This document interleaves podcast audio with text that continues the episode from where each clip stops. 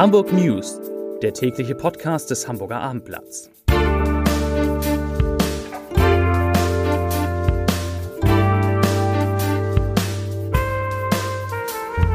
Hallo, moin, moin und herzlich willkommen zum News Podcast des Hamburger Abendblatts.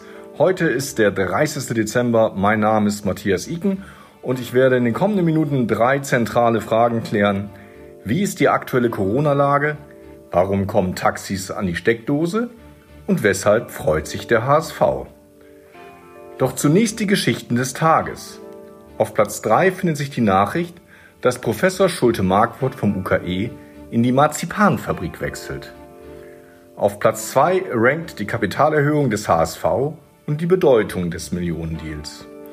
Und meist gelesen war der Corona-Ausbruch in einem Seniorenheim in Buxtehude mit zwölf Toten. Beginnen wir, wie üblich, mit Corona. Die Zahl der Neuinfektionen bleibt in Hamburg auf hohem Niveau. Am Mittwoch kamen 470 neue Fälle hinzu. Das sind acht mehr als am Vortag. Im Vergleich zur Vorwoche bleibt der Trend jedoch rückläufig, sodass die 7-Tage-Inzidenz weiter zurückgegangen ist auf nunmehr 134,1. Auch in den Krankenhäusern stabilisieren sich die Zahlen. 544 Corona-Patienten befinden sich in Kliniken. Das sind neun weniger als am Vortag. 108 von ihnen werden auf einer Intensivstation betreut, zwei weniger als am Dienstag. Die Zahl der Toten in Hamburg wuchs laut Robert Koch Institut um 16 auf 614. Das sind 53 Tote mehr als vor einer Woche. Inzwischen sind 1071 Menschen geimpft. Schockierend sind die Zahlen, die aus Buxtehude gemeldet werden. Nach einem massiven Corona-Ausbruch in der Amarita Seniorenpflege in Buxtehude Altkloster sind zwölf der 61 infizierten Bewohner im Alter von 69 bis 91 Jahren gestorben. Ob hauptsächlich aufgrund ihrer Vorerkrankung oder an oder mit Corona, ist dabei medizinisch nicht eindeutig, sagte Einrichtungsleiterin Doreen Giadi. Nur wenige der schwer erkrankten Bewohner waren ins Krankenhaus gekommen. Die meisten blieben im Heim, meist auf eigenen Wunsch oder dem der Angehörigen. Es gibt in dem Buxtehuder Pflegeheim aber auch betagte und infizierte Bewohner, die keine oder kaum Symptome zeigen. Nach weiteren Tests am Mittwoch hofft die Einrichtungsleiterin, dass die meisten der bisher positiv getesteten Bewohner wieder aus der Isolation entlassen werden können. Diese Zahlen überraschen dann doch. Trotz Corona blicken die Erwachsenen in Deutschland mit Zuversicht ins neue Jahr. Das geht aus einer Umfrage der Stiftung für Zukunftsfragen von British American Tobacco hervor. Danach sieht eine knappe Mehrheit der Bundesbürger, 51 Prozent, positiv auf das kommende Jahr. Das sind sieben Prozent mehr als noch vor fünf Jahren. Gerade Senioren blicken hoffnungsfroh in die Zukunft. Hier sind 59 Prozent zuversichtlich. Die mittlere Altersgruppe hingegen blickt deutlich angstvoller auf die Entwicklung der kommenden zwölf Monate. Hier sind die Optimisten mit 36 Prozent in der Minderheit. Die beiden größten Sorgen der Deutschen bleiben die Spaltung der Gesellschaft und der Klimawandel.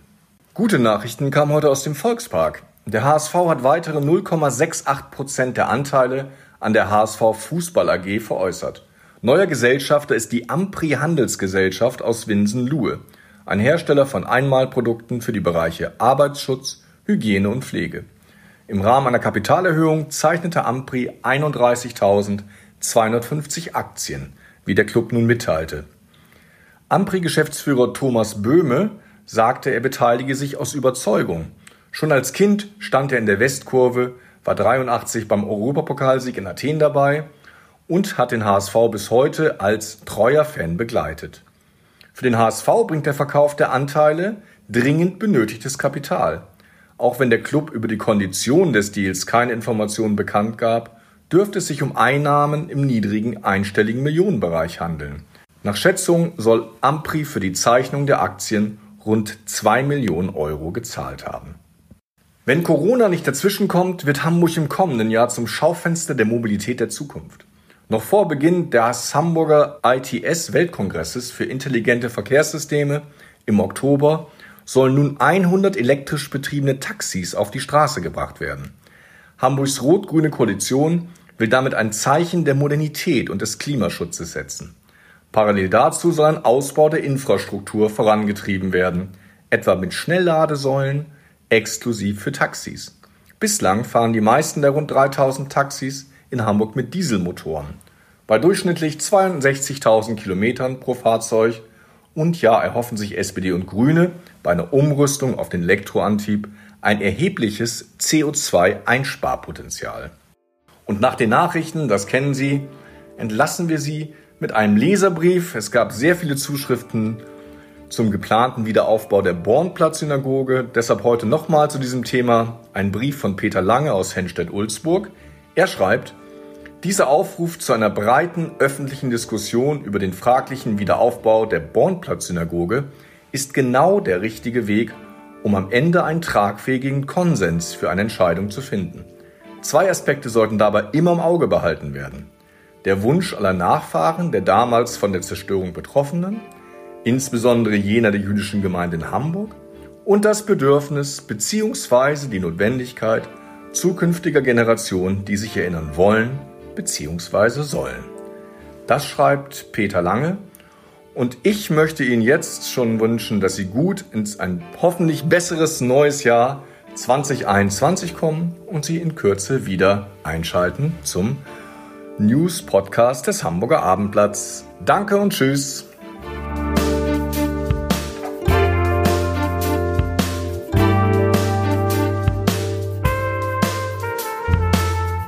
Weitere Podcasts vom Hamburger Abendblatt finden Sie auf abendblatt.de slash podcast.